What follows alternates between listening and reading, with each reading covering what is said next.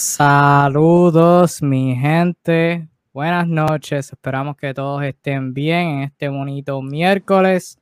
Bienvenidos nuevamente a otra edición de Tu Dosis de NBA, como de costumbre, en vivo miércoles. Hoy, miércoles 30 de junio del 2021, como de costumbre, yo, Kevin Reyes, mejor conocido como DFlash 305, aquí con ustedes para hablar de NBA con mi compañero Naldo Alzuru está aquí en espíritu, está teniendo problemas técnicos con su internet, así que esperamos que se nos esté uniendo, pero esté o no, eh, vienen a todos de NBA y van a recibir buen contenido de baloncesto. Ojalá estuviera aquí, eh, porque Alzuru también sabe, pero este, the show must go on, como bien, como bien dicen. Así que, habiendo dicho eso, Naldo, saludos. ¿Cómo te encuentras, hermano? Saludos, saludos. Eh, nada, aquí todo bien y todo listo para otra edición de Tu Dosis de PA y hablar de todo lo que está pasando ahora en estos playoffs que cada vez se cierran más y más y cada vez hay más noticias y más noticias de las que hablar. Eso es así, eso es así. Los playoffs están muy buenos. El clima acá en Puerto Rico no está muy bueno, que digamos. Tuvimos que comenzar un poquito tarde. Naldo estuvo un tapón por lluvia. Acaba de prenderse la luz en blanco atrás mío y acaba de pasar la senda madre de los truenos. Así que esperamos con dedos cruzados que el internet no se nos vaya ninguno y que podamos continuar esta edición y terminarla. Eh, pero habiendo dicho eso, vamos a comenzar con los temas.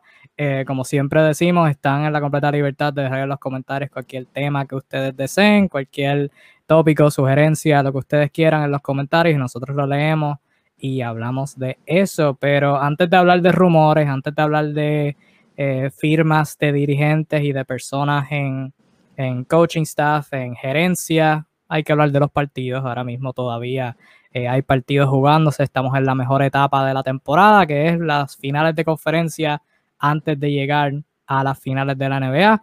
Hoy resume lo que es la final de la conferencia del oeste entre los Phoenix Suns eh, y los Los Angeles Clippers. La serie está 3 a 2. Muchos pensaban que se acababa el lunes con los Suns arriba 3 a 1. Obviamente Kawhi Leonard no ha jugado. Ibiza Suba que estaba fuera para ese partido. Los Clippers estaban sin centro, sin su mejor jugador. Todo parecía perdido pero siguieron batallando lo que ha caracterizado a los Clippers toda esta postemporada y vivieron para luchar otro día, ganando ese quinto partido 116 a 102, encabezados por Paul George, que tuvo 41 puntos con 13 rebotes y 6 asistencias, debatiblemente el mejor juego en su carrera en postemporada, lo tuvo cuando más valía, así que créditos a Paul George. Hoy los Clippers buscan empatar la serie forzar un séptimo partido de parte de los Suns. Chris Paul sigue buscando ese primer pase a la final y óyeme, qué irónico sería que lo haga, ¿verdad? No estoy diciendo que Phoenix gane, pero sí ganan, que lo haga en Los Ángeles, en la cancha de los Clippers. La historia se mm. encuentra por sí sola, pero definitivamente. Para llegar a ese punto, ¿cómo tú ves este partido?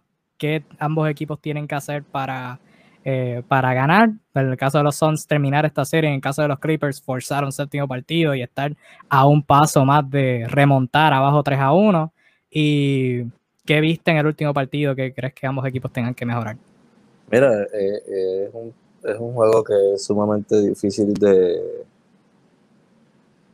predecir, por así decirlo, ¿verdad? Ver un ganador antes del juego. Clippers tiene todo para ganar el juego, están en casa, este, tienen la experiencia de estar abajo. Eh, Tyron Lu eh, ha hecho un excelente trabajo en ajustes en cuanto a venir de atrás en la serie, en cuanto a crearles una motivación a sus jugadores. Los jugadores están motivados. Eh, por George está jugando un super baloncesto. Todos están aportando en el equipo. Incluso hasta Cousins viene y en cinco minutos mete 10 puntos. Eh, tienen todo para ganar este juego, están en casa. Y la presión, eh, mi pensar, es que Chris Paul debe tener una presión enorme en sus hombros ahora mismo. Porque nunca ha llegado a una final. ¿eh? Porque ya estuvo adelante en su carrera una vez, 3 eh, a 1, y, y, y, perdieron esa ventaja, terminaron eliminándose. y obviamente está ahí, está a un paso de entrar a la final por primera vez en su carrera, debe tener una presión enorme. Este... Que, por, cierto, al mismo tiempo que digo que, que si Chris Paul gana y alcanza la final en Los Ángeles sería brutal, también sería irónico que los Clippers remonten 3 a 1 contra Chris Paul. También sería brutal. Definitivamente, pero definitivamente la serie está súper interesante. ¿Qué tienen que hacer los Clippers? Es venir con la motivación con la que habían estado jugando siempre que han estado abajo. Eh, darse a entender que ellos no han perdido, que una serie no se acaba hasta que no se ganan los cuatro juegos. y venir con todo, con el mismo hambre de ganar, con el mismo hambre de defender, con el mismo hambre de meter la bola. Eh, en cuanto a Phoenix, eh, yo te diría que necesitan algo de efectividad, ¿no? En los últimos partidos no se han visto, en, el último partido, no se vieron muy efectivos, que digamos, gran parte por defensa, gran parte por ellos mismos. Canastos que normalmente meten no estaban entrando y maybe es parte de la presión de la que estábamos hablando y ese juego fue en casa. Hoy no están en casa. La presión puede ser un poquito más al saber que tienes la fanática en contra, así que y que pudiese forzarse un séptimo juego. Yo creo que por el juego de Phoenix ha sido un juego excelente en ambos lados de la cancha, han sido sumamente eh, colectivos, han sido eh, sumamente comunicativos.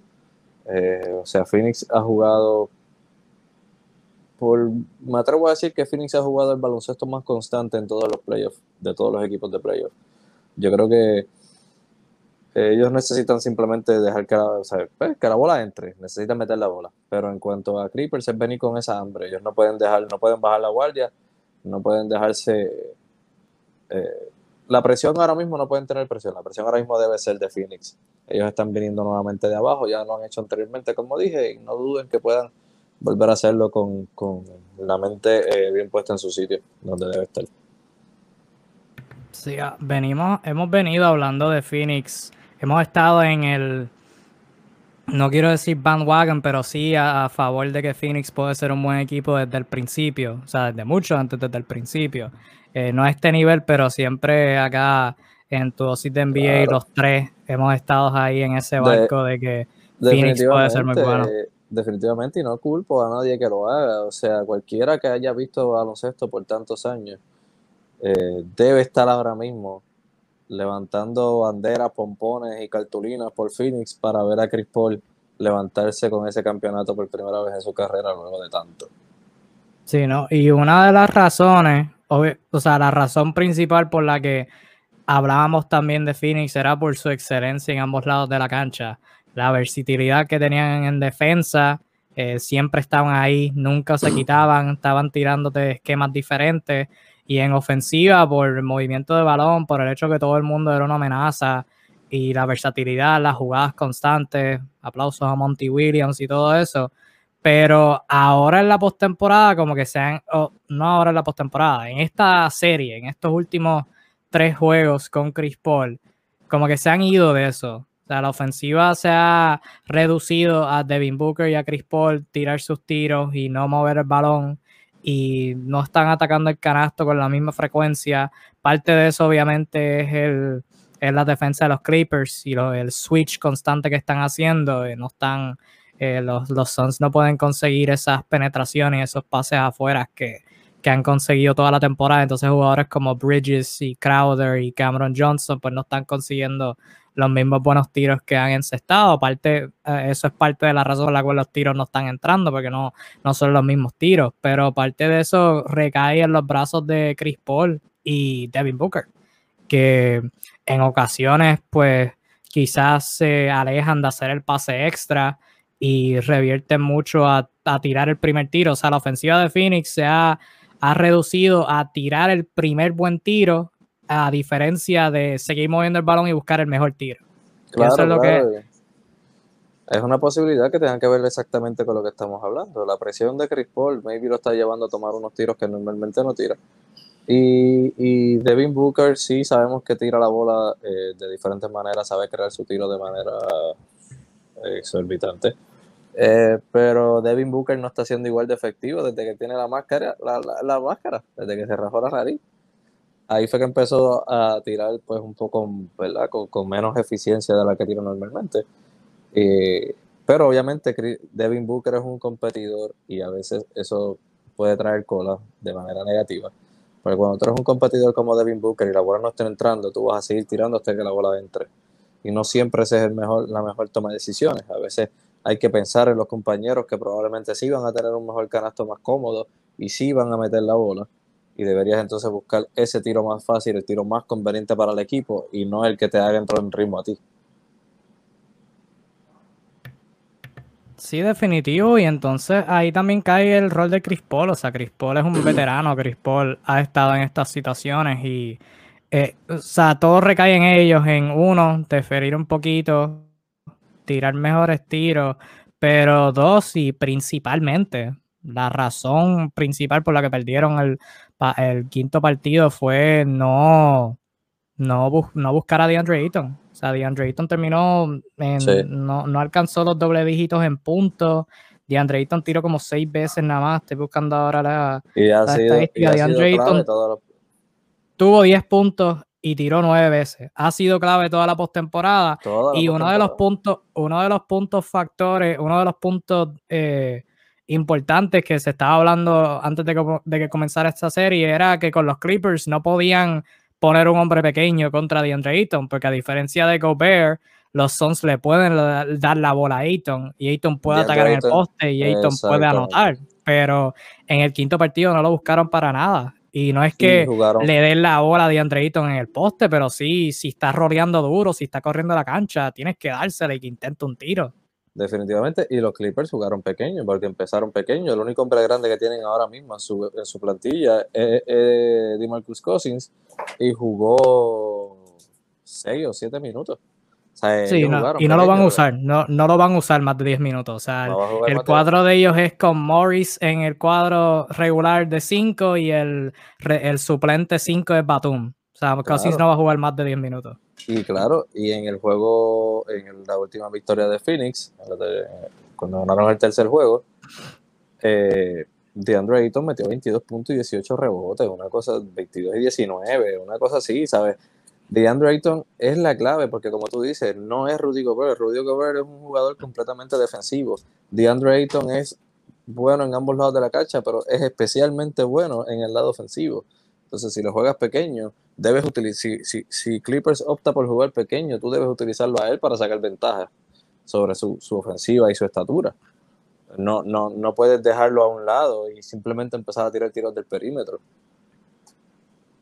Sí, que como dice, como dice Douglas, que los Suns no están trabajando su ofensiva lo suficiente. O sea, tienen que ser más pacientes, pero también recae en defensa y hay que darle el mérito a los Clippers. Aparte de Paul George, que ha estado jugando fenomenal toda la postemporada. Creo que vi que lidera, tiene la mayor cantidad de minutos jugados, tiene la mayor cantidad de puntos, está top 5 en varias categorías, está jugando brutal. También hay que darle méritos a Reggie Jackson, que se ha ganado como 10 millones en agencia libre eh, ahora mismo. Eh, y Marcus Morris, que antes del último partido llevaba como 32 puntos en toda la serie, algo así, y el último partido anotó 22 estaba súper, súper caliente. Eh, los Suns han hecho un montón de switch por su parte, pero los Clippers son atacados. O sea, tienen, eh, tienen avenidas para conseguir esa, esas ventajas. Morris metió como 10 puntos en el primer parcial defendido por Devin Booker en el poste y no lo estaban doblando ni nada. Y Reggie Jackson no hay mucho, no hay mucho que, haya que analizar con Reggie Jackson. simplemente está atacando, está tirando de afuera y está anotando unos tiros súper, súper incómodos. Pero em, por los, por los. O sea, si tú eres Phoenix, tienes que limitar a los demás. Tienes que eh, ser físico con Paul George, hacer lo que se canse. Pero hay avenidas definitivamente para ganar. Y si tú eres los Clippers, tú estás satisfecho con el cuadro pequeño, tú estás satisfecho con obviamente con la manera que Paul George y Reggie Jackson están jugando, todo va a recaer en esos otros. Porque Reggie Jackson y Paul George van a estar jugando bien, pero el quinto juego fue el juego de Marcus Morris. Ahora en este sexto, ¿quién va a ser? O sea, va a ser Terrence Mann, Batum, Beverly, tiene, tiene que surgir alguien. Claro, claro, ¿no? Y o sea, lo que pudimos ver, o sea, este juego de el, juego 5, que fue victoria para los Clippers, eh, Paul George necesitó tirar básicamente el mejor juego de su carrera en playoff. Marcus Morris necesitó tirar un juegazo. Eh, Reggie Jackson súper efectivo nuevamente.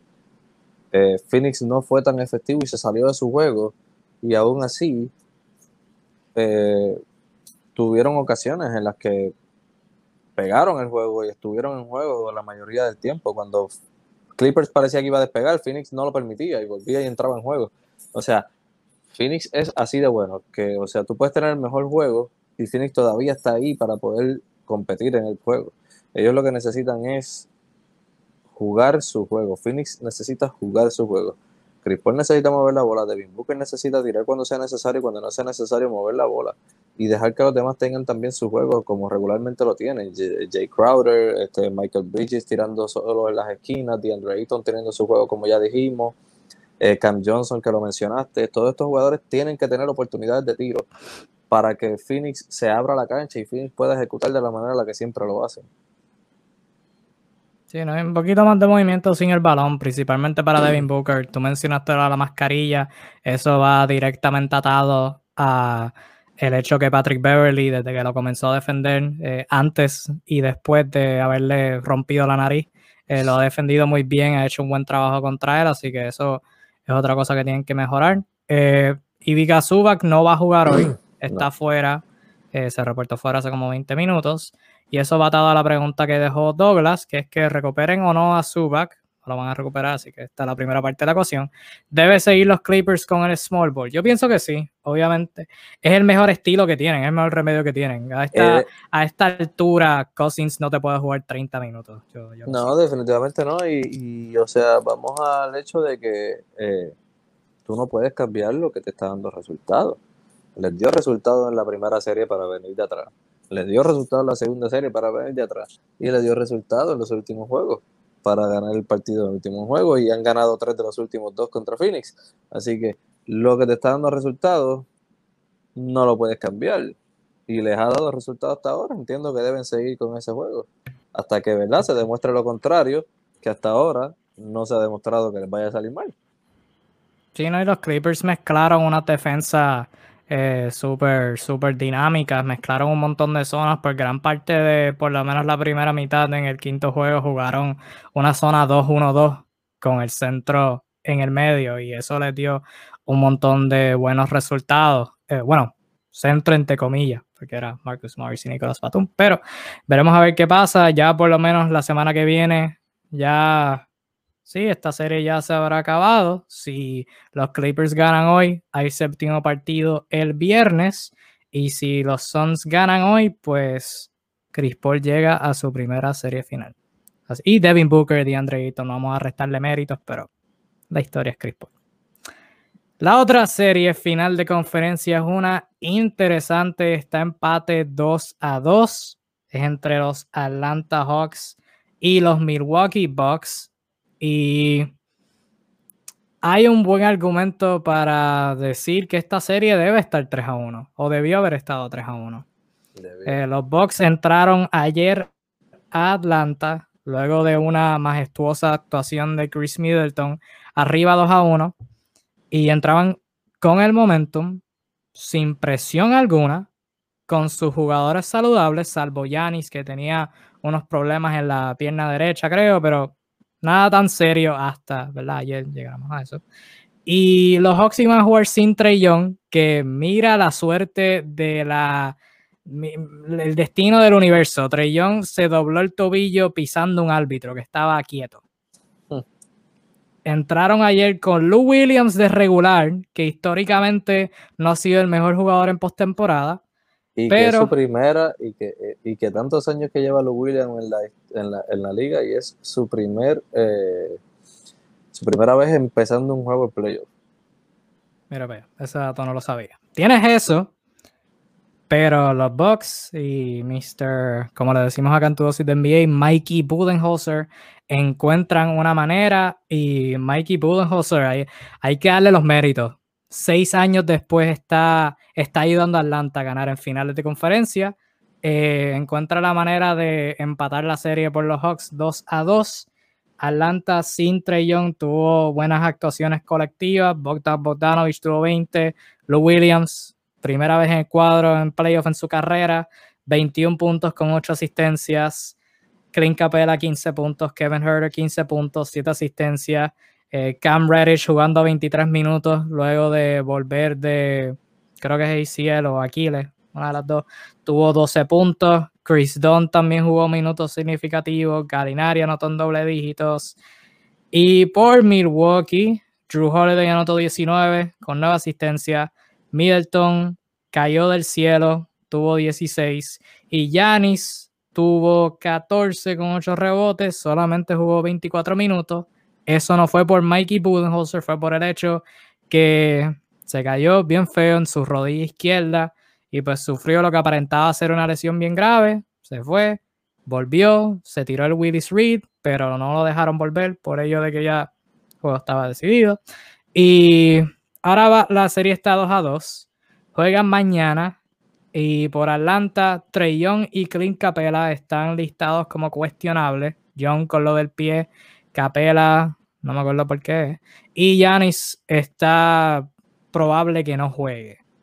Así que, uno, malditas lesiones, primordialmente. O sea, una serie, hablamos el, en tu de NBA pasada, la pasada o la anterior a esa, que habían habido siete All-Stars que se perdieron un partido en estos playoffs. Ese número subió a 8 con Trey Young y ahora posiblemente pudiera subir a 9 si Yanis se pierde el juego mañana.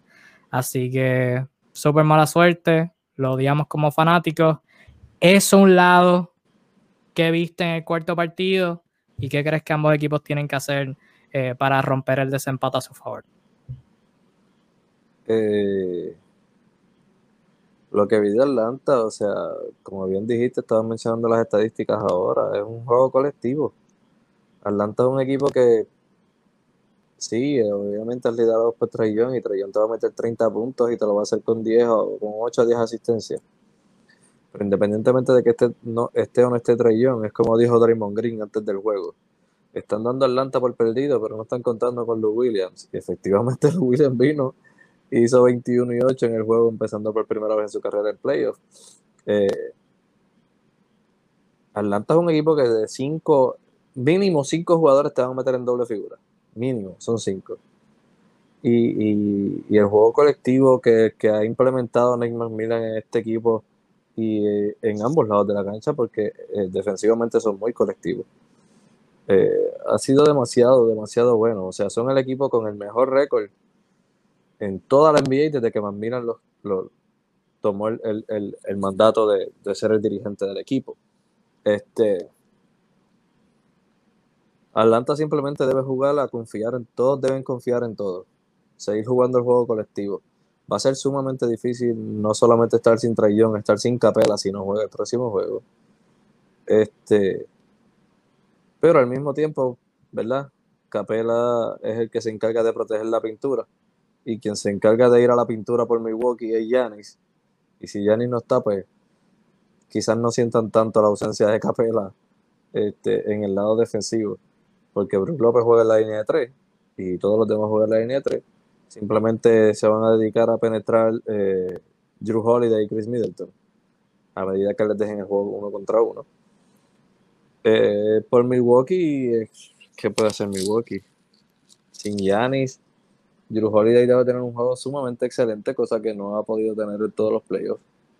Este, Chris Middleton, en este sub y baja que tiene, necesita venir bien arriba para el juego que viene. Y entiendo que deben hacer lo mismo que Atlanta, es confiar en uno en el otro. Milwaukee está lleno de tiradores. Por alguna razón, Brin Forbes ya no se está viendo con la misma frecuencia que se estaba viendo en las series anteriores. Brin Forbes fue un súper eh, fue súper clave en las series anteriores. Y de momento nadie sabe de él. Deben, deben ponerse a, confiar el uno, en el otro y todo el mundo tomar tiros, todos son buenos tiradores. Atlanta, adiós, eh, Milwaukee está lleno de tiradores y buenos defensores. Yo creo que, aunque el juego que tiene Atlanta ahora mismo es el juego que debería ser el de Milwaukee. Súper colectivo en ambos lados de la cancha. Tienen todo el talento del mundo para hacerlo. Excepto quizás, pues, el gran Mikey. Eh, Mikey, Mr. Mikey tiene que hacer un doble agente o algo, ¿no? todavía, todavía no me cuadra el, proceso en ofensiva. Y Atlanta merece méritos, claro, ganaron sin Trellón, aplauso. Pero Milwaukee, yo no, yo no sé lo que Milwaukee hace en ofensiva. De verdad que yo al sol de hoy no entiendo lo que Milwaukee hace en ofensiva. Al sol de hoy yo no entiendo cómo le ganaron a Brooklyn. Aún sin Kyrie Irving, aún con James Harden en una pierna. Todavía no, no sé cómo le ganaron a Milwaukee y todavía no sé cómo le han ganado dos juegos a Atlanta. Bueno, eh, porque, uno, de ellos fue convincente. Porque, porque aparte de Kevin Durant, eh, ningún jugador de Brooklyn logró ser efectivo. Si llega, Joe Harris llega a anotar como normalmente anota, ellos no hubiesen sobrevivido a Brooklyn aún así. No, mano. Y aún así, aún con todo eso, los tomó un séptimo partido en overtime. Porque Kevin Durant tiene una zapatilla que es dos tamaños muy grandes aún con todo eso. Estuvieron así. no, o sea, no entiendo. Así de ser eliminados, literalmente. Y no, no lo entiendo, o sea, vieron eso, tuvieron tiempo para ajustar, no tienen presión, están jugando contra un equipo de Atlanta que lo, lo, lo hablé con Alzuru la semana pasada, o sea, no tienen nada que perder, no tienen nada que perder, si, si se iban barridos, ellos se podían ir felices, porque era el comienzo de contender contra Young, pero le han ganado dos. E, Milwaukee ha perdido dos juegos contra Atlanta, dos partidos que no debieron haber perdido. El primero siendo uno donde Trey Young les hizo lo mismo una y otra vez, una y otra vez, una y otra vez, y vinieron a ajustar en los últimos cinco minutos. Y aún así, en el último minuto se embarataron, no cogieron ni un rebote defensivo. Y ahora, sin Young, que. Pero esta era mi lógica. O sea, entrando al, al juego de ayer, mi lógica era, ok, Trellón era el único que estaba consiguiendo ofensiva. Aparte de Trellón, Galinari estaba anotando unos tiros bien difíciles, pero aparte de él, nadie está consiguiendo nada. Estaban switchando, eh, no podían atacar los, los mismatches, no estaban haciendo nada. Pero entra los Williams y hace maravilla. Entra Kevin Herter y de la nada encuentra algo. Entra Bogdanovich con la rodilla como que no le pasa nada y está jugando maravilloso. Tienes a John Collins, tienes a Cam Reddish y Chris que vinieron de la nada. Eh, Reddish que estuvo eh, fuera con, de nuevo, aquí les voy a decir uno de los dos, vino a estar cleared en, en, cuestión de los médicos, dejarlo jugar hace como dos juegos, que lo hablamos aquí, y Chris que ha estado lesionado toda la temporada y ahora es que está jugando. Y ambos entraron y brillaron, dieron minutos de calidad. Entonces, a tu punto, Milwaukee tiene que estar jugando así. Yo no entiendo cómo Milwaukee no está jugando así. Yo no entiendo cómo una y otra vez la jugada en ofensiva es Chris Middleton o Drew Holiday bajarla y tirar un tiro de afuera defendido. Todavía no entiendo, todavía no entiendo. O Yanis desde la punta. O Yanis desde la punta. O Yanis atacar y lo doblan y no sabe qué hacer. O sea, no, entiendo, de verdad, no, no entiendo. O sea, Brook López, denle la bola en el poste. Brook López lo estaba atacando bien en, en el tercer partido. denle la bola a Bobby Portis. Mano, ¿tú sabes, tú sabes lo increíble que podría ser una jugada de pick and roll entre You Holiday o Chris Middleton con Giannis. Lo han hecho y les, y les da éxito, pero no lo hacen. No lo hacen o sea, no lo hacen normalmente. Es algo que tú lo puedes ver una o dos veces en, en todo un juego. Es como que Mano, Yanis en el pick and roll debe ser tan abusador. Sí, no, eh, eh, yo, yo creo que el proceso de Mike Budenholzer es que él ve, hace una jugada, ve que funciona y dice, ok, por miedo de que no las lean, no la voy a volver a hacer otra vez. Es que, esa tiene que ser la única lógica, no más hace sentido, nada más. Es que Mike eh, permite, permite como que una ofensiva demasiado free, como freestyle, sí, sí. a jugar guerrilla eh, dame la bola, tú la vas a bajar, piensa en quién se la vas a dar, busquen hacerse los picks, es como que no hay algo como que, ok, mano, esto me funcionó. Una, dos, tres veces. Desapareció.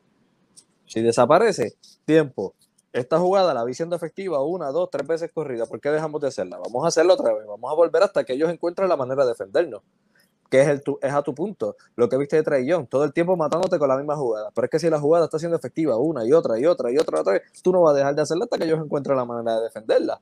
¿Entiendes? Pues lo mismo debe hacer Milwaukee. O sea, volvemos a lo mismo. Tanto Drew Holiday como Chris Middleton son excelentes pasadores. excelentes eh, playmakers. Con Giannis haciendo un pick and roll, con el cuerpo, el atletismo, la estatura, la fuerza y todo lo que tiene Giannis, jugando el pick and roll con uno de esos dos jugadores, debe ser mortal. ¿Por qué no se ve? No entiendo. No lo entiendo.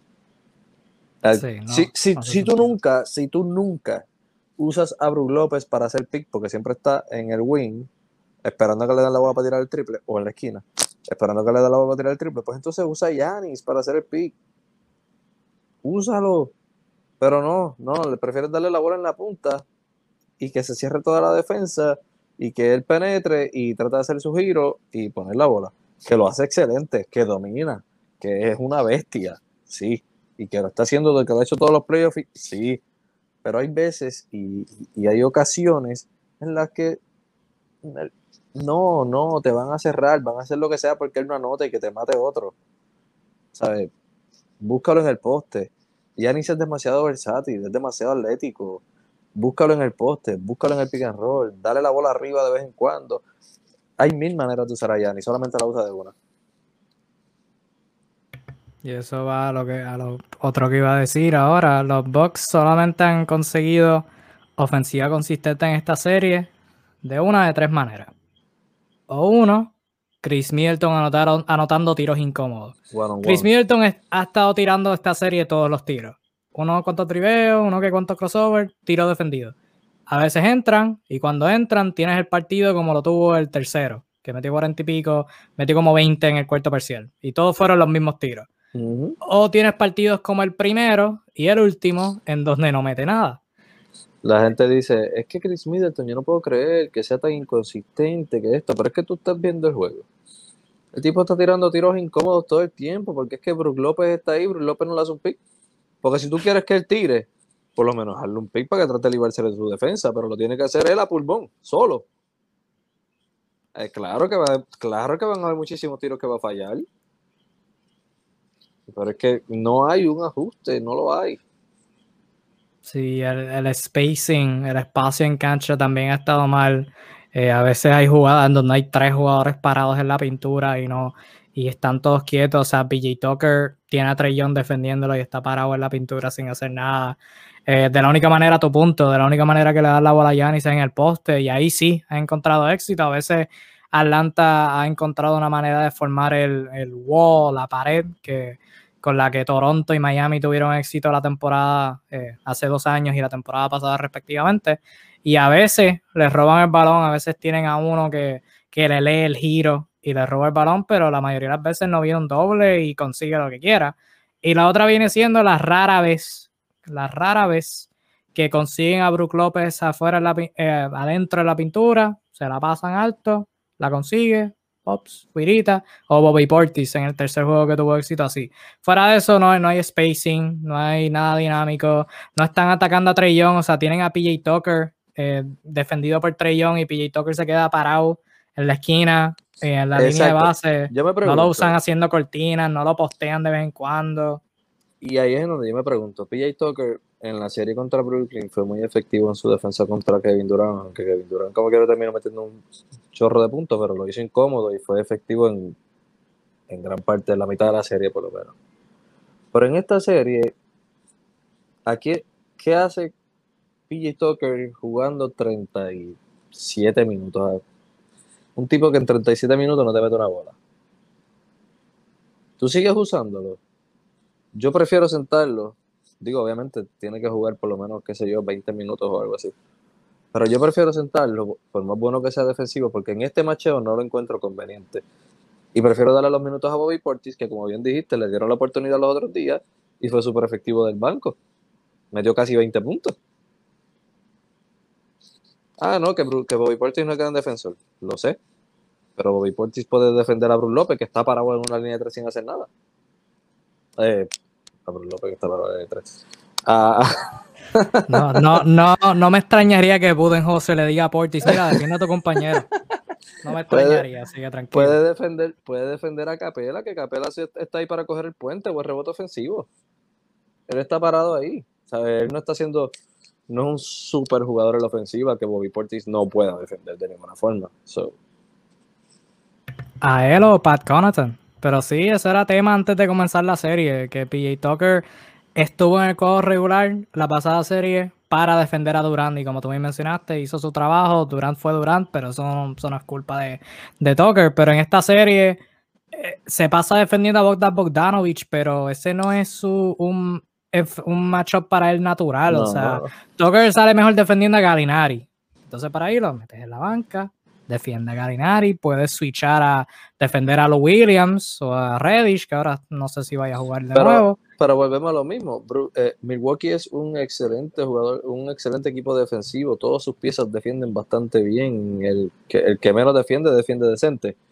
Y, y Galinari es muy bueno tirando pero un jugador lento, no un jugador que tú necesitas tener a un, a un, a un especialista defensor encima de él todo el tiempo, porque no es un tipo que te va a meter 30 puntos haciendo fadeaway, eh, corriendo, un jump stop. no, es un tipo que juega lento. Que cualquier jugador average puede hacerle la vida un poco difícil. ¿Y qué hacen los Bucks? Absolutamente nada. Hacerle eso es lo tricky de estos playoffs. Uno entra a esta serie y uno hace predicciones pensando lógicamente. Uno piensa, ok, este equipo tiene esto, este equipo tiene lo otro, este equipo puede hacer esto, este equipo en respuesta puede hacer lo otro. Pero hay veces donde simplemente un equipo no hace lo que se supone que haga. Yo en mi análisis escribí eso mismo. O sea, Atlanta, por más ofensiva que tengan, tienen a tres jugadores principales que son bajo promedio en defensa. Trayon, Garinari, que lo acabas de mencionar, y Trayon que lo mencionamos ahorita, y Lou Williams. ¿A cuántos atacan? A ninguno. Así que, ¿qué se puede, qué se puede decir? Nunca veo a, a, Yanis haciendo un pick con la intención de que haya un switch y él coge los mismatch. No lo hay. Y, y cuando lo hay, y cuando lo hay, hubo una jugada ayer que me reí. Yo no estaba viendo el juego mucho, pero cuando me viré y lo vi, me dieron ganas de no seguir viéndolo. Fue una jugada en donde Yanis le hizo una cortina a Chris Middleton. Fue el segundo parcial. Sí, fue el segundo parcial. Switcharon a Kevin Herter a Yanis Antetokounmpo. Que Herter, por más buen defensor que es, no puede con Yanis. no, no puede. No, nunca. Jamás. ¿Y qué hizo Yanis? Se paró en la pompa y se quedó mirando a Chris Middleton atacar a Clint Capela. Y Middleton tira un tiro y lo falló. Lo cual cuando consigan el mismatch ni lo atacan. lo cual es, lo, cual, lo cual Clint Capela defendiendo a Chris Middleton es un mismatch también. Pero entre Chris Middleton defendido por Clint Capela o Yanis defendido por Werther, si pones a Yanis en el poste, tu tiro más efectivo en ese momento tu mismatch más grande en ese momento es Giannis Antetokounmpo, defendido por Kevin Werther en su, en su espalda. Por favor, eso no está ni cerca. Kevin Werther debe meterle una picada de ojo a ver si puede evitar eh, que Giannis se haga algo. O sea, darle una picada de ojo para que no pueda ver el aro y la pueda meter. Sí, no, pero esto está brutal. Eh, la serie continúa mañana. Ok, espérate que estoy leyendo varias noticias. La serie continúa mañana.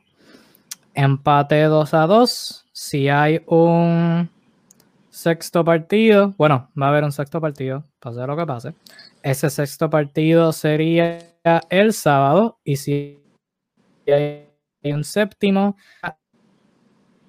el lunes estaremos hablando de las las dos y también la semana que viene estaremos hablando de la serie final. Así que estaremos pendientes de eso. Eh, para el juego de hoy acaban de anunciar que Cam Johnson no va a estar jugando porque está enfermo. No Pero no, no es COVID. No es COVID, por lo menos. Por lo menos. Por lo menos. Y otra cosa que salió antes de eso no, por lo menos no me sorprende a mí, pero para el que aguantaba esperanzas, Kawhi Leonard no va a regresar por lo que falta de serie. Lo que falta de serie son dos juegos. Así que, bueno, dos juegos máximo. Probablemente falte uno, dependiendo de lo que pase hoy. Así que estaremos pendientes a eso que pase. Pero bueno, eh, vamos rapidito con otras cositas. Estuvimos 40 minutos frustrados con esta serie. Así que vamos a temas quizás menos frustrantes. temas de dirigentes. Tuvimos en la pasada semana tres dirigentes firmando, uno es más o menos viejito, o sea, tres pasaron después de la edición pasada de Todo Sit de NBA, así que daremos brevemente nuestras opiniones, aunque ya pues hemos subido posts y, y, hemos hablado de eso ya y es como que tema pasado, pero pasaron, vamos a repasarlas rápidamente. La primera fue Rick Carlisle regresando a Indiana. Eh, los Pacers con su vacancia de dirigente luego de, del año de montaña rusa de Nate Bjorkgren. Eh, firmaron al veterano Rick Carlisle. Obviamente Indiana tiene un equipo veterano. Están buscando competir. Era lo que se esperaba, era lo que estábamos diciendo. estábamos mencionando a Terry Stotts porque era como que el top dirigente veterano, pero una vez Rick Carlisle renunció de Dallas, Rick Carlisle le pasó al pobre Terry Stotts en la lista de, dirigentes en la agencia libre, por decirlo de una manera, y Ricardo firma con Indiana, firmó un contrato de cuatro años, 29 millones si no me equivoco. Los años en los contratos de dirigentes son irrelevantes, la gran mayoría no duran el contrato, así que ya eso es whatever, pero Carlisle vuelve a Indiana, donde fue asistente con Larry Bird siendo dirigente y donde fue dirigente del 2004 a 2007 yo lo veo como una firma, una buena firma, no tengo mucho que, añadir. Que, añadir que tú pensaste de la firma de Rick de los Pacers, firmando a Rick Carlisle. Pues mira, lo primero que pensé sobre la, firma es los Pacers no están ni van para un rebuilding, no van a reconstruir el equipo. Todo rumor que pensaron, que salió de Mark Turner, de Michael Brogdon, de todas sus piezas, eh, olvidémoslo eh, ellos no van a hacer un rebuilding, no van a cambiar a sus piezas por picks ni por nada de eso. Si acaso hay un cambio de Indiana, será por intentar mejorar el equipo, no por buscar para el futuro. Rick Carlisle, la firma de Rick Carlisle garantiza esa parte. Eso fue lo primero que pensé. Eh, lo segundo es que hablando como, como, ¿verdad? Sobre lo que es el equipo y sobre lo que significa para el equipo la firma de Rick Carlisle, pues aparte de lo que mencioné, hablando del juego de ellos, es el hecho de que, pues, como tú bien dijiste, es un equipo con, bastante talento. Sabonis, como ya mencioné, Mark Turner, Michael Brogdon, Caris Bird, TJ Warren debe estar llegando para la próxima temporada. Eh, son un equipo con bastante talento y que pueden, eh, ¿verdad?, competir en lo que es la conferencia este. Y ver que tienen ahora, que adquieren a uno de los mejores coaches de la liga, da gusto para un equipo como Indiana. Eh, un, coach que tiene la capacidad de poder hacer funcionar cada pieza de ese equipo, porque es un coach veterano, un coach que lleva muchísimos años en la liga, que ha sido campeón con Dallas, que en muchas ocasiones y muchas temporadas ha hecho más con menos y si lo hizo con Dallas en ocasiones en las que Dallas no parecía que iba a entrar a playoff y lo hacían, no dudo que tenga la capacidad de hacer que Indiana funcione con todas las piezas que tiene. Sabe jugar el baloncesto saliendo de, ¿verdad? Este, dependiendo de un hombre grande. Lo hizo con Nowitzki. Ahora lo puede hacer muy bien con Sabonis. Porque Sabonis no es jamás el jugador que es Nowitzki, pero sí dentro de su juego se puede decir que es más versátil de lo que era Nowitzki. Es mejor rebotero, es mejor pasador, aunque no es mejor tirador, también tira. Eh, así que yo creo que es una excelente adquisición por Indiana. Creo que es un perfect fit de ambos lados, tanto para Rick Carlisle eh, haber salido de Dallas, creo que es un Indiana es un muy buen lugar para él. Y al igual, de igual forma, eh, viceversa. Creo que es el candidato perfecto para Indiana, para hacerlo funcional. Así que creo que eh, me llama mucho la atención ver lo que es capaz de hacer Indiana con Rick Carlisle el próximo, la próxima temporada. De hecho, me leíste la mente con el punto que traíste que Carlisle puede jugar con varios sistemas, con hombres grandes, y yo con Gare, como lo hizo con, pues, con Luca los últimos, los primeros tres años de, de su carrera. Y ahora que está Brockton, que ciertamente no está ni cerca al nivel de Luca, pero sí también puede jugar en el pick and roll, sí también tiene un buen IQ. Así que es interesante ver qué hace, qué pasa con ese, con ese, con esa combinación entre Brogdon y, y, Sabonis. y que la vimos cuando quedaron campeones. Él tuvo un point guard con un excelente IQ, Jason Kidd, en sus últimos años de, carrera, pero era un, seguía siendo un point guard con excelente IQ. Igual Marcus Brogdon tiene un muy buen IQ. No estoy comparándolo con Jason Kidd en cuanto a IQ, pero tiene un muy buen IQ. Y ahora estamos viendo un hombre grande en Sabonis, estamos viendo esa combinación nuevamente y si algo exploró Rick Carlisle con, con Luka Doncic, como tú mencionas, es el aprender a jugar con un guard también. Lo hizo en la mayoría de sus años con Nowitzki, aprendió a jugar con un guard también con Luka Doncic, ahora tiene la mejor de los dos mundos, tiene un buen point guard, tiene un buen hombre grande, creo que eh, Rick Carlisle va a saber cómo mezclar esos dos, hacerlo funcionar de manera perfecta y el resto del sistema eh, caerá, encajará por sí solo. Sí, por cierto, es interesante ver qué pasará con el fit entre Turner y Sabonis, que eso todos los años es un tema bastante interesante. Será, me interesa ver cómo Carla piensa usarlo. Antes de con McMillan, Turner era más tirando tiros de dos. El año pasado con Bjork Green, Turner se expandió a la línea de tres y atacando el canasto un poquito más. Ahora que está Carla, va a ser interesante ver qué hace. Y otra nota que me interesa ver es eh, ¿Qué pasa? Bueno, esto no tiene que ver con Carlisle, pero ¿qué pasa con la agencia libre de TJ McConnell, que tuvo la mejor temporada de su carrera esta pasada campaña y es agente libre? Y otra cosa que por la que se destaca Carlisle es que sabe sacarle provecho a sus armadores suplentes, específicamente en Dallas, con Barea, con Devin Harris, con Raymond Felton, con Jalen Bronson esta pasada temporada, o sea, cualquier armador suplente que tenía Dallas, siempre jugaba bien.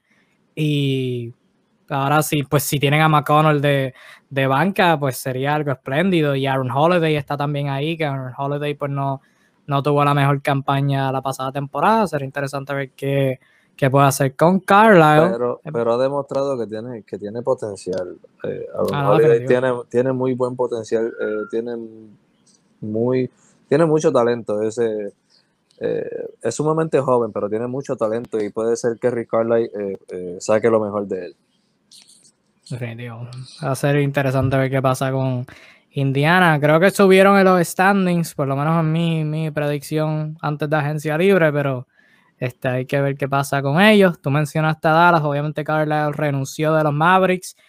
Irónicamente mencionaste a Jason Kidd y Jason Kidd está en las noticias porque vuelve a Dallas y vuelve como dirigente. Eh, Kidd era asistente con los Lakers, lo fue estas pasadas dos temporadas, ganó el campeonato de la burbuja y esta temporada pasada también estuvo con los Lakers. Ahora recibe su tercera oportunidad como dirigente. Eh, comenzó con Brooklyn, no fue lo más bonito. Siguió con Milwaukee, fueron eh, resultados mixtos y ahora tiene su tercera, su, tercera oportunidad con los Mavericks. Dallas de paso también tenían una vacancia con su apoderado, con Donnie Nelson también renunciando antes de Carlisle. Fue lo que causó que Carlisle renunciara. Y firmaron a Nico Harrison, que era un ejecutivo de la Nike. Eh, tiene relación con agentes, viene del mismo. Eh, viene relacionado a la firma que hicieron los Knicks la temporada pasada con Leon Rose, que era un agente y ahora pues firman a Nico Harrison, que según reportaron llevaban años eh, varios equipos tratando de sacarlo de la Nike para que viniera a la NBA. Ahora por fin llega a la NBA con los Mavericks y Dallas. Es una situación bien tricky. Luca, según reporte, no está feliz. Está la situación de Porzingis, tienen varios agentes libres y ahora pues firmaron un nuevo apoderado y un nuevo dirigente. Eh, ¿Qué pensaste de ambas firmas y, la situación en Dallas en general? Eh, mira, eh, lo primero que vi fue que Mark Cuban está tratando de traer al equipo que quedó campeón en el 2011. Eh, Whiskey despecha al advisor. Michael Finley anda por ahí también. Digo, Michael Finley más atrás, pero trae a Jason Kidd eh, como dirigente y se está rumorando que Jason Terry y JJ Barrea pudieran estar uniéndose al coaching staff. Está tratando de traer a, al equipo del 2011. Ya mismo aparece Sean Marion por ahí, Deshaun Stevenson y toda esa gente. Este, pero no, eh, mira, Jason Kidd no te voy a decir que entiendo el por qué, no, no lo entiendo. Pero Jason Kidd es uno de los coaches más respetados que existe en la liga. Donde quiera que haya una vacante como dirigente, Jason Kidd es uno de los primeros nombres mencionados. Todo el mundo estaba detrás de él. Eh, pero igual tampoco entendía de Tyron Lue y Tyron Lue pues este año me ha hecho ver el talento que tiene como coach. Así que no voy a juzgar eh, todavía Jason Kidd. Creo que como tú dijiste, su, su, actuación en Brooklyn no fue la mejor. En Milwaukee no lo voy a juzgar. Sus mejores jugadores eran todavía unos niños en desarrollo. Al sol de hoy todavía Giannis tiene 26 años y ya lleva tres años bajo el mandato de, de, de, Mikey. So, tres años. Lleva Mikey en, en Milwaukee, ¿sí? O cuatro. Lleva desde el 2018. So, 18, 19. 3. 19, 20, 3. Tercera temporada ahora. Sí. Así que no, no, no lo voy a culpar. No lo voy a culpar por eso. Pero definitivamente en este momento eh, es el momento de él demostrar por qué. Por qué lo respetan tanto. Definitivamente es el candidato perfecto para mejorar a Luca como jugador. Obviamente es buenísimo, es una superestrella, es todo lo que tú quieras pero Luca toma, eh, en diferentes partes del juego, toma muchas malas decisiones. Eh, y creo que Jason Kidd puede, puede mejorar esa parte de su juego, porque él también fue un point guard con un excelente Q, como ya mencionamos ahorita, como estábamos hablando de eso. Este, y yo creo que él puede sacar lo mejor de Luca. Y no solamente de Luca, puede hacer que todos en, en ¿verdad? Al sacar lo mejor de Luca, va a sacar lo mejor de Dallas. Porque Dallas es Lucas. Así que, y quizás pueda hacer sacar la mejor versión de lo que sería el dúo entre Luca y Porzingis. Eh, yo creo que el Jason Kidd es el candidato probablemente perfecto para Dallas. Su, él conoce su cultura, él conoce toda su historia, se fue campeón en el 2011 con ellos. Eh, y es un point guard eh, de los mejores cinco probablemente en la historia de la, de la NBA y puede hacer, puede sacar lo mejor de Luca en ese sentido. En cuanto a Nico Harrison, es algo intrigante. Nunca ha sido parte de la liga, pero tiene buena relación con jugadores grandes en la liga. Era la mano derecha de Kobe Bryant en la Nike. Cuando Kobe Bryant era parte de la Nike, él era la mano derecha de Kobe en esa, en esa compañía. Eh, y tiene grandes relaciones con jugadores actuales que están en la Nike en ese sentido. Este, en ese sentido es muy bueno, aparte de que obviamente tiene relación con todos los agentes de esos jugadores. En esa parte pues es algo positivo, pero la parte que negativa es que nunca ha sido parte de la NBA dentro de una organización, nunca ha tenido, nunca ha estado al mando ni cerca de estar al mando de una organización y de llevar todas las operaciones del baloncesto a cabo. Ser el jefe de operaciones del baloncesto de un equipo es encargarse de todo, de todas las adquisiciones que pueda hacer el equipo y ahí es en donde no estoy seguro que sea el candidato perfecto. Pero de la misma forma, como dijiste, los Knicks hicieron su adquisición de un ejecutivo de fuera del, baloncesto. Eh, los Lakers cogieron a Rob Pelinka. Rob Pelinka era un agente de, de, jugadores y se convirtió en un GM y en su primer año lo llevó al campeonato al hacer el cambio de Anthony Davis y todas las piezas que consiguió en la agencia libre, que todavía consigue muy buenas piezas de la agencia libre a pesar de que se eliminaron en primera ronda por las lesiones, pero logró montar un equipazo. Así que eh, eso no necesariamente es algo negativo, pero es algo que pone en duda sobre, ¿verdad? Eh, no, no, no, no se puede hablar como algo positivo. Ya llegó Nico Harrison, que tiene una excelente relación con jugadores, ya esto va a resultar en algo perfecto. No, no tiene esa experiencia. Hay, hay, hay de ambos lados, hay que ver qué es lo que pasa. Eh, existe el ejecutivo que viene de otras, eh, de, marcas de, ropa, de tenis y todo eso, o simplemente era un agente y fracasa y existe el que tiene éxito. Vamos a ver eh, qué bando es el que va a tocar a Nico Harrison cuando le toque ejercer su trabajo. Estoy completamente de acuerdo con eso último que dijiste. Eh, realmente no tengo opinión sobre lo de Harrison por eso mismo. O sea, no hay nada de historial con lo que nos podamos basar. Eh, y realmente puede pasar una de dos cosas, como tú me acabas de mencionar. O tiene éxito o fracasa. y no, no hay nada de, historial como de, de, lo que nos podamos llevar. Pelinka ha tenido buen éxito, Pelinka también está en Los Ángeles, tiene a LeBron, cuánto eso influyerá. Y también menciona el caso de Leon Rose, pero Leon Rose lo que lleva es un año, o sea que todavía hay que ver ahora qué, qué es lo que hacen, si tuvieron éxito. Por eso, hay que ver qué hacen ahora que, que tuvieron este éxito. Otro trueno, fantástico. Em, este, David ah, me pues. dice que Yanni ya lleva ocho años en la liga, que esos chamaquitos lo pueden ir tumbando. Eh, cuando dije chamaquito era cuando estaba bajo el mandato de, de Jason Kidd. Fue cuando dije que Yanni era un chamaquito. Pero eh, todavía tiene 26 años, todavía no está en su prime. No es un chamaquito, pero tampoco está, está entrando en su prime ahora. Pero no, cuando mencioné que era un chamaquito era cuando estaba bajo el mandato de Jason Kidd. En términos de la vida, es chamaquito en términos de pues NBA, años NBA, pues ya. Está entrando en su prime ahora, tampoco es. es un chamaquito, pero está entrando en su prime ahora, que todavía le falta mucho. Sí. La firma de Jason Kidd, por otro lado, tengo que decir que no estoy de acuerdo con ella, pero la entiendo. No estoy de acuerdo con ella porque hay mejores candidatos. Ciertamente, eh, como la hablé, no me acuerdo si mencioné esto en el live pasado, pero cierto es que los dirigentes pueden mejorar. O sea, Jason Kidd estuvo en Brooklyn un año, eh, fue para los años que se había ido Paul Pierce, eh, se había ido, o era ya cuando se estaba acabando la, la, el, el, núcleo de Brooklyn con cuando intentaron ganar un campeonato.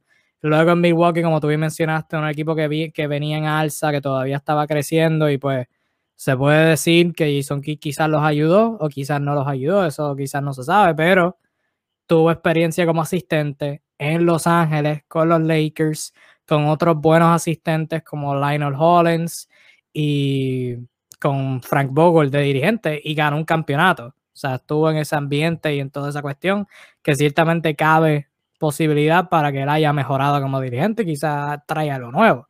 Pero hay, había mejores opciones. Em, eh, o sea, tienes varios asistentes que están peleando por un primer trabajo. Eh, para ese tiempo, eh, o sea, todavía tienes a Charlie, um, Charlie Lee, creo que es que se llama, que es de New York, que es de Milwaukee.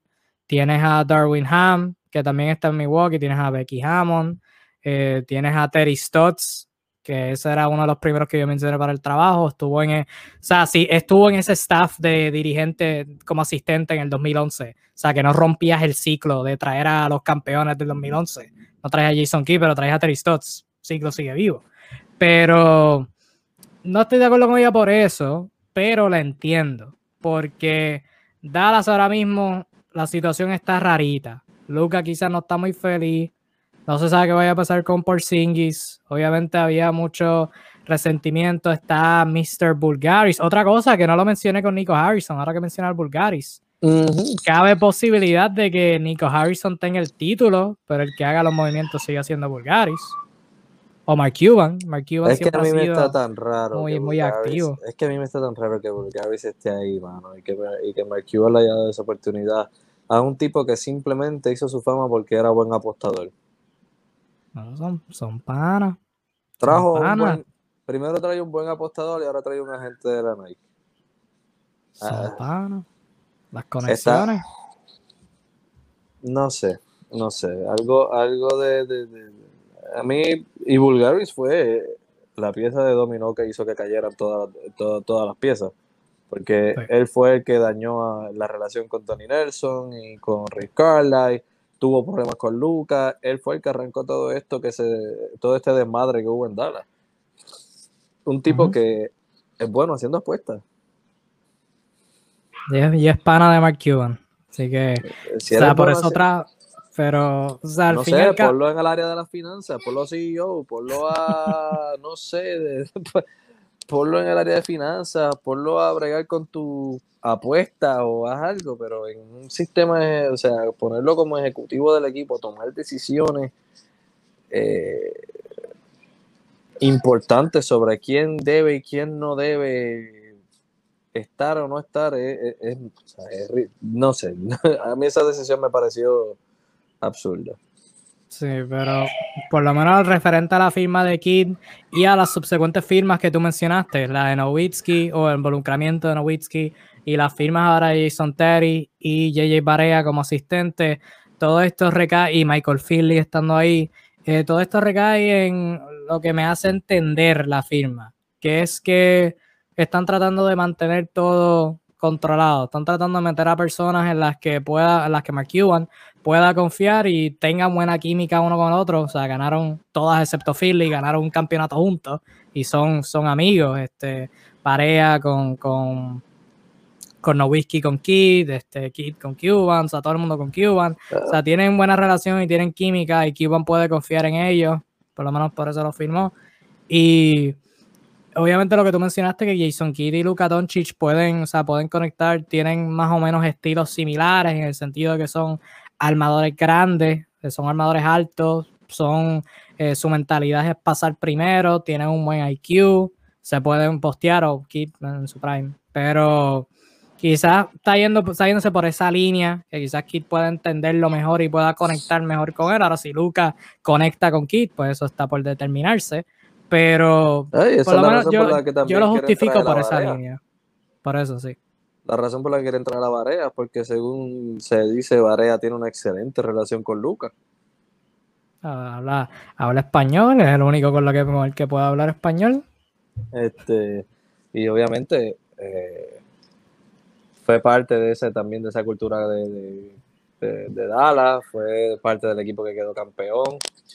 Eh, vasta experiencia en la NBA y su buena relación con Luca lo lleva a, quizás darle ese puesto para tratar de mantener a Luca eh, contento, eh, poder mantenerlo ¿verdad? en comunicación todo el tiempo con él, llevarlo de la mano a ser un mejor jugador, a ir elevando su juego, a llevar al equipo a, ¿verdad? a un nivel más allá.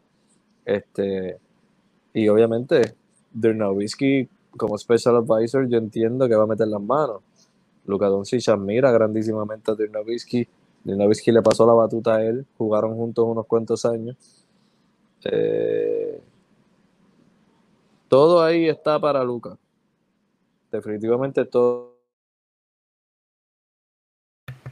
Como lo debe estar, porque si Luca no está ahí, todo, todo colapsa. O sea, si Luca no está ahí, eso es reconstrucción, vamos para otra, vamos para la próxima, porque no, no hay remedio, pero sí, por esa línea yo como que la justifico, aunque están tratando de controlar todo.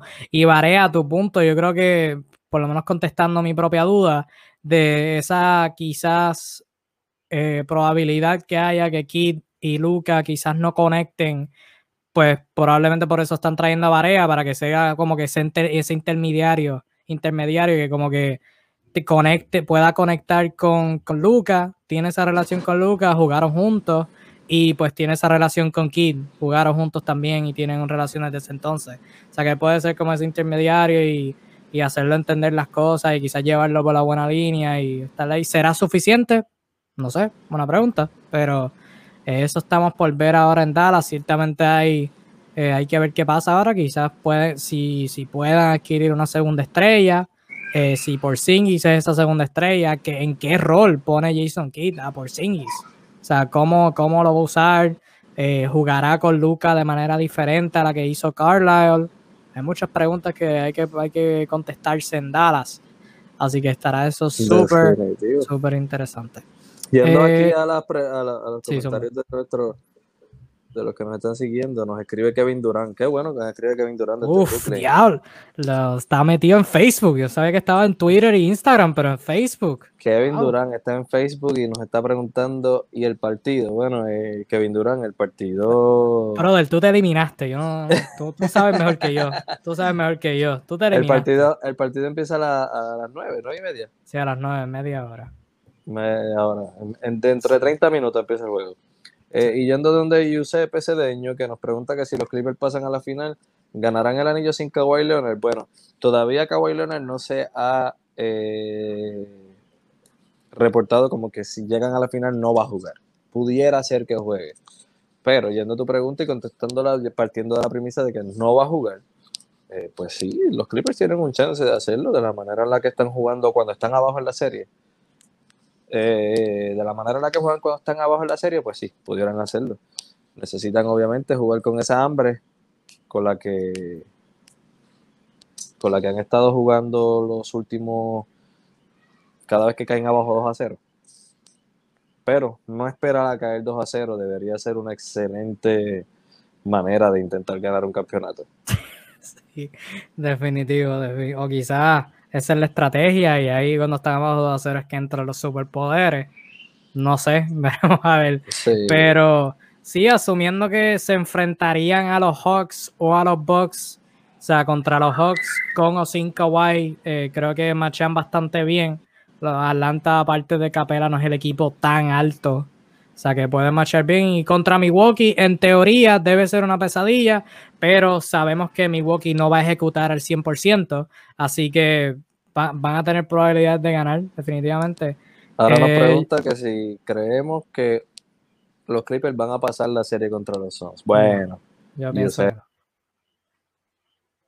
Se murió. Pero se murió Ronaldo, pero yo te contesto la pregunta, yo creo que no. Yo todavía aún sin Kawhi no sé cómo llegaron a este punto de haber empatado, de haber esta, ¿verdad? Ganar, ganar el quinto partido, sobrevivir y forzar un sexto pero sin Kawhi es demasiado. O sea, no, no, tienen, no tienen esa creación en ofensiva, no tienen el defensor. Eh, por lo menos yo, yo lo veo complicado. Por ahí volvió Naldo. No sé qué pasó, no sé qué pasó. Se me cayó esto aquí de momento, no entendí. Tranquilo, eh, le estabas contestando a Yusef. Sí, eh, nada, definitivamente ahí la respuesta sería no.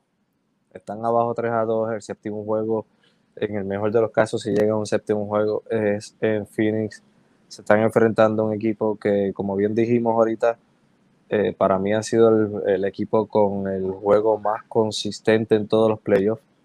Han sido excelentes en ambos lados de la cancha. Eh, le basta a Phoenix con ser efectivo en un juego de Chris Paul y, o sea, que Chris Paul y Devin Booker sean efectivos en un juego para ganar la serie. Y con lo efectivo que son ellos normalmente, no dudo que lo vayan a tener entre los próximos dos partidos y acabe la serie. Mi respuesta sería no. No creo que los Clippers van a pasar. Sí pueden hacerlo, tienen el chance, claro. Son un equipo súper talentoso. Pero si me preguntas a mí, no estaría, no le apostaría a eso. Sí, yo definitivamente no lo descarto, pero si tuviera que apostar diría que no. Eso sí, yo creo que si los Clippers ganan esta serie, Kawhi no vuelve. O sea, lo primero que reportaron fue una lesión de ACL eso no suena como algo en lo que pueda volver en dos semanas. Sí, no, pero en el reporte que acaba de salir, ¿verdad? Hablando de reportes oficiales, en el reporte que acaba de salir, sale que no va a volver en esta serie, pero todavía no se ha descartado de que llegue a la final, de que juegue en la final. no ha sido un descarte oficial. Probablemente pierda juego, probablemente nunca llegue, probablemente llegue juego uno, todavía eso no se sabe. Lo que sí se sabe es que obviamente sabemos que tuvo una lesión que aparentemente fue más grave de lo que él pensaba, porque él, entendía que le estaba bien. Pero según reportes oficiales, pues no se ha descartado el hecho de que él pueda volver en la final. Sí, pero yo, obviamente no lo descartan, siempre dejan la puerta abierta, obviamente la, la final no hay más nada, claro, tienen que dejar la puerta abierta y me imagino que Kawhi está fuerte, rehabilitando en Los Ángeles, tratando de, de ponerse a, ¿verdad? capacidad para poder jugar y jugar y estar a más de un 70%, o sea, jugar y producir, que no solamente jugar, es estar ahí y que pueda ser Kawhi, porque si está ahí pero no es, no es Kawhi, está haciendo un, un negativo, pues cuál es el punto. Eh, pero lo, cuando reportan algo de, de, un ACL nunca es algo bueno. O sea que le veo bien difícil que pueda volver esta, esta temporada. Obviamente no lo descartan porque de nuevo no hay más nada. Eh, ¿Para qué vas a esperar a la temporada que viene? O sea, no, no vale nada.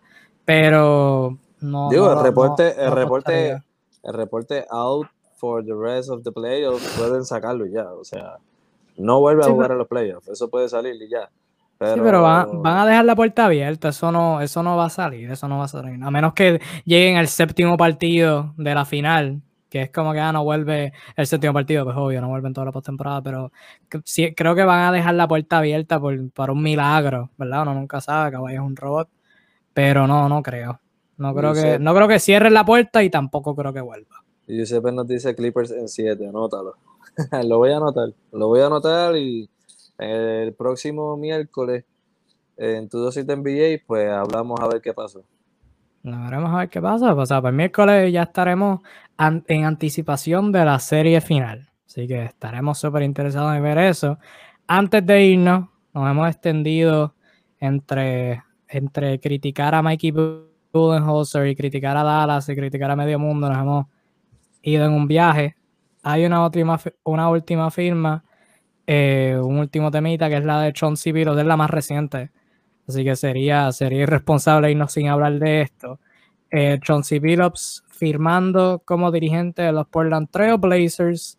Esta firma pues, era una que se esperaba. Ya lo había posteado la semana pasada que se esperaba que llegara a un acuerdo. Y una semana después llegaron a ese acuerdo. Y esa firma ha venido con mucha controversia, por, por decir lo mínimo, eh, por dos razones. Bueno, es una razón primordial y esa razón primordial ha sacado un hilo de, diferentes futuros alternos, que es que, pues, John C. para que no sepa, pues en 1997 tuvo unos, ahí como pueden escuchar el trueno, fantástico. Eh, en 1997 pues tuvo unas acusaciones de, violencia doméstica, creo que, o algo, así por el estilo. Y pues este, no se le encontró nada, llegó a un acuerdo con, con, las víctimas y toda la cuestión, pero básicamente pues cometió un crimen y no, no tuvo tiempo de cárcel ni nada, y pues ahora está, ahora está recibiendo esta promoción Anyway, no, no quiero entrar en eso porque es un tema bastante delicado. Lo que sí voy a decir es que, pues, el hecho, el hecho que mucha gente, pues, ha estado, no ha estado feliz con esto y, pues, muchas de estas críticas, uno, han ido a la gerencia de los Blazers, porque obviamente hicieron la firma. Pero, y, Sepi, vamos a hablar de eso ahora, porque la otra, otra persona que ha sido criticada ha sido un Damian Lillard. Damian Lillard Mr. Sano nunca ha tenido un, este dilema, ninguna controversia en toda su carrera y apoyó la firma de Chauncey Billups cuando, cuando su temporada se acabó. Eh, prefirió a Jason Kidd o a Chauncey Billups. Jason Kidd se retiró de, ser dirigente de Portland. Y ahora que firmaron a Chauncey Billups, pues Damian Lillard serio, eh, salió un reporte de parte de Chris Haynes, o sea, el mejor amigo de Damian Lillard en los medios, o sea, que es 100% real que Damian Lillard no estaba contento con el proceso, cómo fue, y que si llegara a pedir un cambio, esos serían factores para él querer irse. Ojo, no ha pedido un cambio, todavía no, no, sé, no hay señales de que esté pidiendo un cambio, pero si pide un cambio, pues esas serían razones por eso. Y pues obviamente ahora todo recae en Portland, en lo que hagan ahora en esta agencia libre. Y las ganas de Damian Lillard seguir con la franquicia. O sea, lleva desde el 2013, han llegado a los playoffs varios años y pues nunca pudieron alcanzar ese éxito. Y pues ahora con una nueva etapa, veremos a ver si Damian Lillard está disponible en esa etapa. Eh, Naldo, ¿qué pensaste de la firma de Chauncey Billups y qué piensas del, del futuro de Damian Lillard en Portland? ¿Se queda? ¿No se queda? ¿Cuánto tiempo le das? Bueno, eh, para empezar, debo decir que para mí no era la mejor opción, pero era la más necesaria, quizás. Obviamente, Jason Kidd, eh, Damian Lillard lo mencionó en su lista, y por ende, Portland tiene que ir a buscar la lista de, de, Damian Lillard si quieren retenerlo. Así que por ese sentido era lo más necesario para hacer, era lo más conveniente para ellos. Eh, si era la mejor firma, entiendo que no para mí la persona con más capacidad para ese puesto de Portland era Becky Hammonds, pero obviamente no sabemos qué tan machista puede ser un equipo de NBA para hacerle caso a una mujer.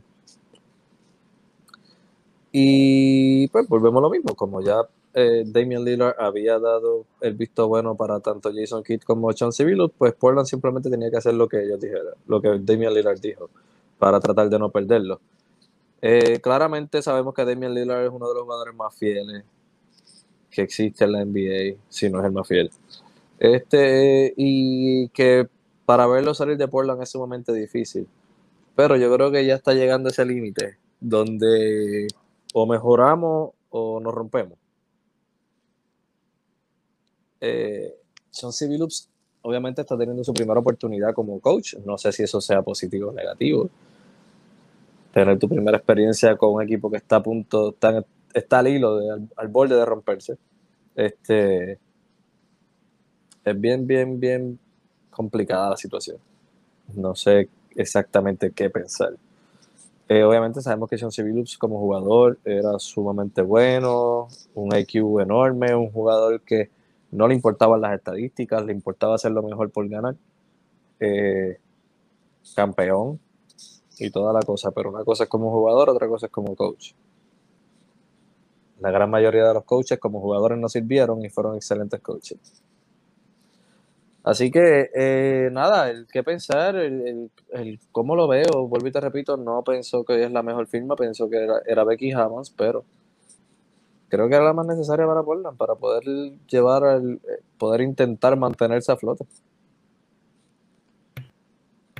De hecho, me da risa porque, como dije, y está en una cita, o sea, si buscan en Google Damian Lillard eh, conferencia de prensa o expresiones luego de haberse eliminado, no todo es exacto, pero algo así, les va a salir que Damian Lillard dijo me gusta Jason Kidd o Chauncey Billups. Lo mencionó ambos en la misma oración.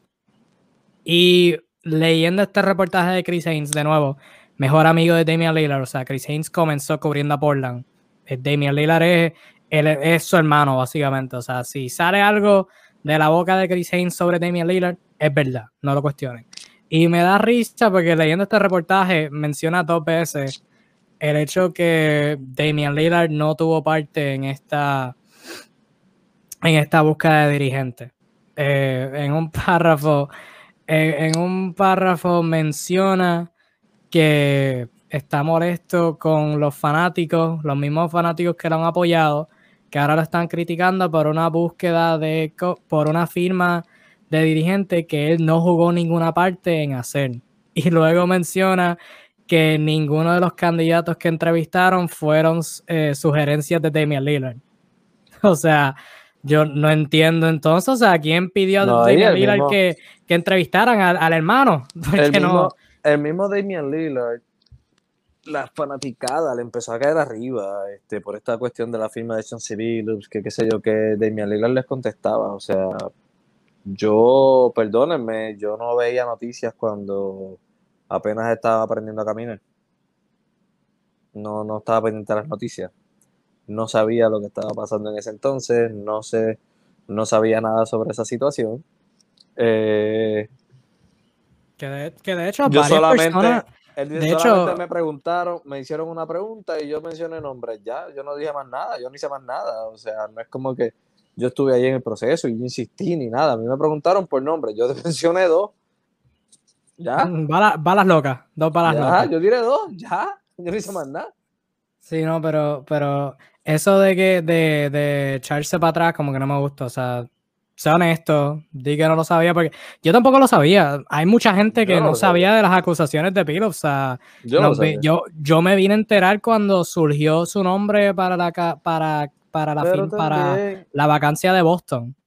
Y pues ahora es estúpido porque, o sea, eso fue en 1997. Ya después de eso han habido vidas de más. Eh, el tipo tuvo una larga carrera luego del 97, quedó campeón en el 2004. El tipo hizo una carrera entera, ha servido de asistente por años en la NBA. o sea, bueno, por, un año. Van 14, exacto, Van 14 años de eso. 14. Van 14 años de eso. Y ha tenido una vida entera. ¿Para qué traer el tema ahora? Si se dijera que fue algo constante, que tuvo varios problemas, que, o que la liga hizo algún tipo de, tuvo algún tipo de gestión en aquel entonces, lo banearon, whatever, cualquier cosa, pero realmente ese tema quedó en nada. ¿Saben quién más tuvo problemas con violencia doméstica? Kobe Bryant. ¿Alguien tuvo algún problema con Kobe Bryant en el resto de su carrera? No, tuvo una carrera completa, hizo lo que hizo, tuvo de, hizo de todo. Y si al día de hoy, Dios, eh, lo tenga en su gloria, Kobe Bryant estuviese vivo y quisiera dirigir, nadie estuviera diciendo nada sobre Kobe Bryant. No entiendo por qué traer el tema de Sean Civil ahora. definitivamente la acción, o sea, lo que, por lo que se le acusó está mal. O sea, empezando por ahí eso está mal y en ese momento pues se, debieron haber tomado las consecuencias. Lástima que no, no tuvo la consecuencia máxima, pero para mí todo el error depende de lo que tú hagas después de ese error. Y pues Chauncey Billups, aparte de, o sea, eso no es un error, eso es mucho más que, un error, o sea, violencia doméstica, asalto. no, sé, si salió culpable. Pues no salió culpable, llegaron a un acuerdo de eso, eh, que, que les paga a la víctima, qué sé yo qué. Eh, pero, o sea, eso es malo. Y debió haber ido a la cárcel o qué sé yo, de, verdad, hubiera, debió haber sufrido consecuencias. Ya pero es cierto, de haber salido culpable, claro, debieron haberle impuesto con, todos los con toda la ley. Por eso, pero ya después de eso, todo depende de lo que él haga después. Y él después, pues, ha sido una buena persona. Eh, tiene hijas, o sea, el tipo tiene hijas y es un girl dad, ¿verdad? Por, dejándonos llevar por la línea de COVID. O sea, el tipo es un buen ser humano que quizás no. O sea, es un factor, pero esto de que por ello de que cometió eso y ya no se le debe considerar para firmarlo nunca jamás, eso es como que demasiado extremo. O sea, considerarlo, si era el mejor candidato, bien, si no era el mejor candidato también, a tu punto. Quizás hubo un poquito machismo con Becky Hammond, que salió un reportaje que ella llegó a, entrevistar con el dueño, o la dueña, el dueña, Judy, Allen. Eh, pero, pero ya, pero que, encontraron algunas cosas que quizás no podía hacer porque era asistente, qué sé yo, ya eso, eso era un montón de porquería, ya ahí pues no sé cuánta competencia hubo ahí, aunque ahí también va parte de lo que tú dijiste, estoy de acuerdo. O sea, si Tammy líder te dijo, yo quiero a, a uno de estos dos, tú firmas a uno de esos dos, porque es lo que es de remedio. Y ahora que lo hayan firmado, que Demi le haya dicho, ah, no, yo no lo sugerí. Como que, no seas bestia, pero esto es una situación súper complicada. yo entiendo el punto de que yo no lo sugerí, porque realmente no fue como que lo, la, la, la gerencia de Portland fue donde él, mira, eh, ¿qué, ¿qué, dirigente te gustaría que nosotros tomáramos en consideración, esto y lo otro? Y él se sentó con ellos a hablar sobre candidatos. No. Le hicieron una pregunta en una conferencia de prensa, dio respuesta puso nombres en la lista, pero no es como que él estuvo metido ahí en esa búsqueda. Maybe ellos simplemente pues le hicieron caso a los nombres que él mencionó y fueron detrás de ellos. That's it. Sí, no, y. Iba a decir algo y me fue en blanco. Iba a decir algo y me.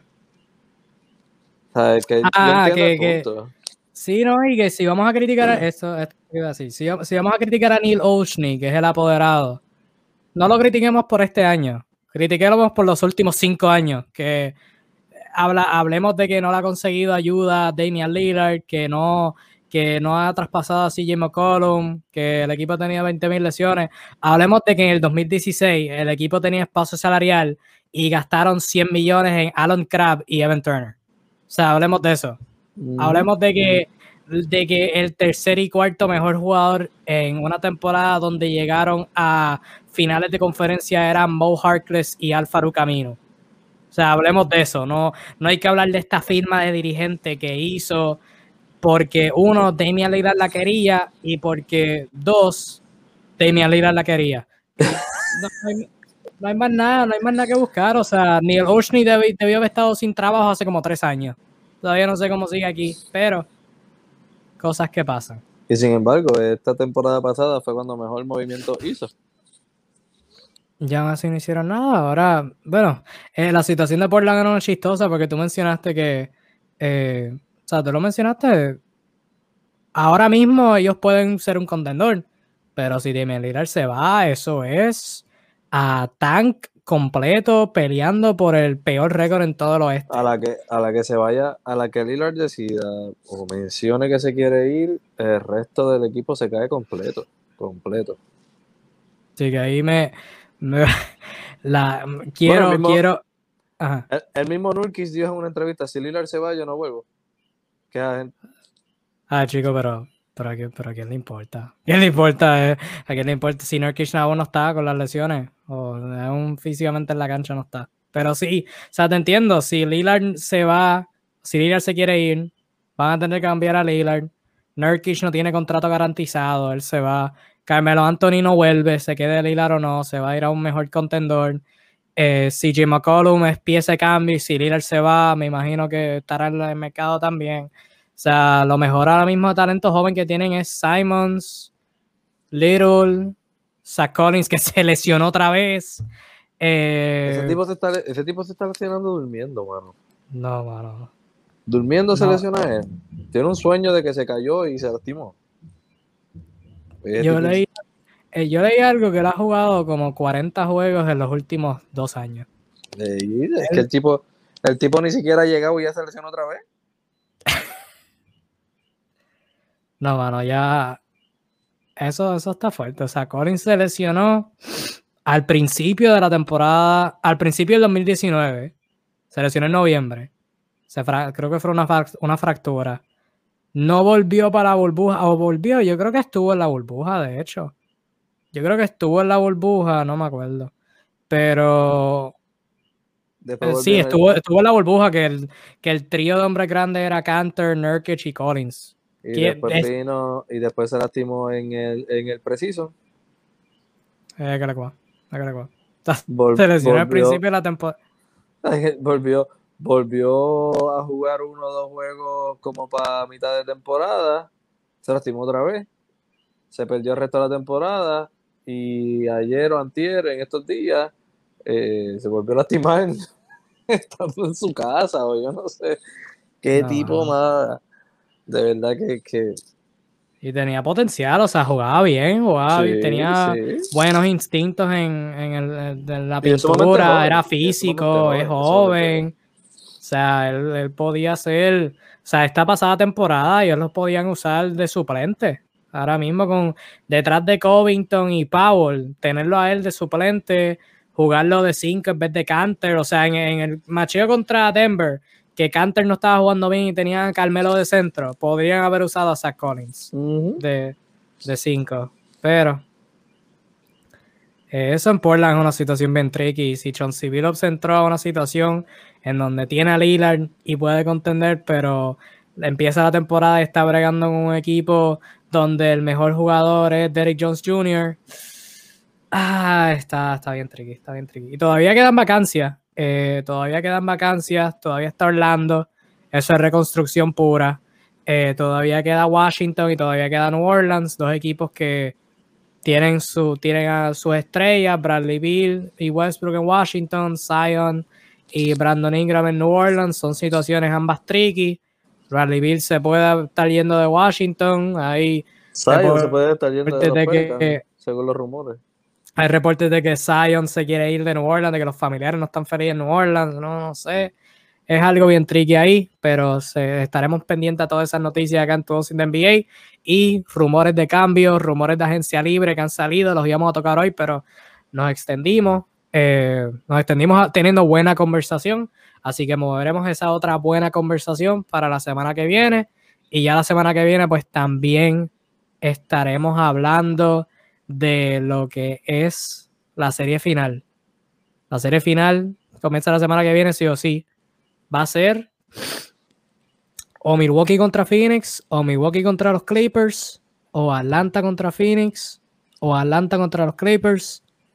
Esas, las, las ocho posibilidades, los Clippers contra Atlanta, los Clippers contra Milwaukee, Phoenix contra Milwaukee o Phoenix contra Atlanta. Todas las posibilidades son súper entretenidas. Y como tú hiciste en una publicación hace una semana, uno de Paul George Chris Paul, Giannis Antetokounmpo o Trey Young van a tener su primer anillo. Así que son, son tiempos súper emocionantes para ser fanático y como mencioné, varios rumores, todavía hay vacancias de dirigentes, podrían haber estrellas disponibles en el mercado y por ahí vienen las Olimpiadas. Ahora mismo eh, hay torneos clasificatorios para el último boleto Ahí está nuestro país, Puerto Rico. No estoy tan confiado, pero que sea lo que los dioses del baloncesto quieran. Y ya para finales de julio empiezan eh, las competencias de, baloncesto de Olimpiadas de hombres. Eh, que siempre, como todo, como todos los como siempre cada cuatro años siempre está entretenido, aunque sabemos que Estados Unidos va a ganar, pero siempre está, está, entretenido el camino a llegar ahí. Así que nada, mi gente, cuídense mucho, Disfruten el baloncesto. Nos vemos la semana que viene. Cuídense mucho, nos veremos pronto. Chao. Chao.